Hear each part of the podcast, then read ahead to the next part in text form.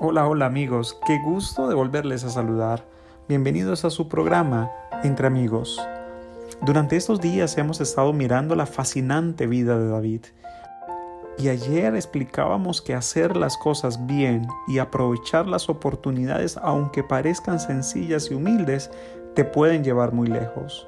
Pero hoy quiero reflexionar un momento sobre un momento especial en la vida de David mirábamos que David al llegar al palacio llegó como un músico. Tal vez no llegó con su título real que había sido otorgado por el mismo Dios a través del ungimiento del profeta Samuel.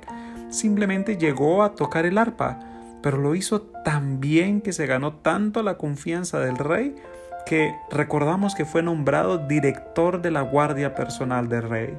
Y hoy quiero que miremos algunas lecciones prácticas para aprender de esto.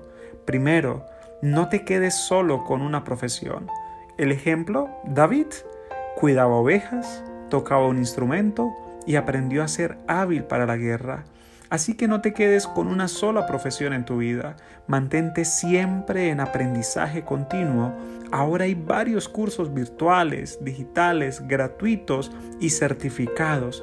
Eso te dará mayor oportunidad para los planes que tienes en tu vida.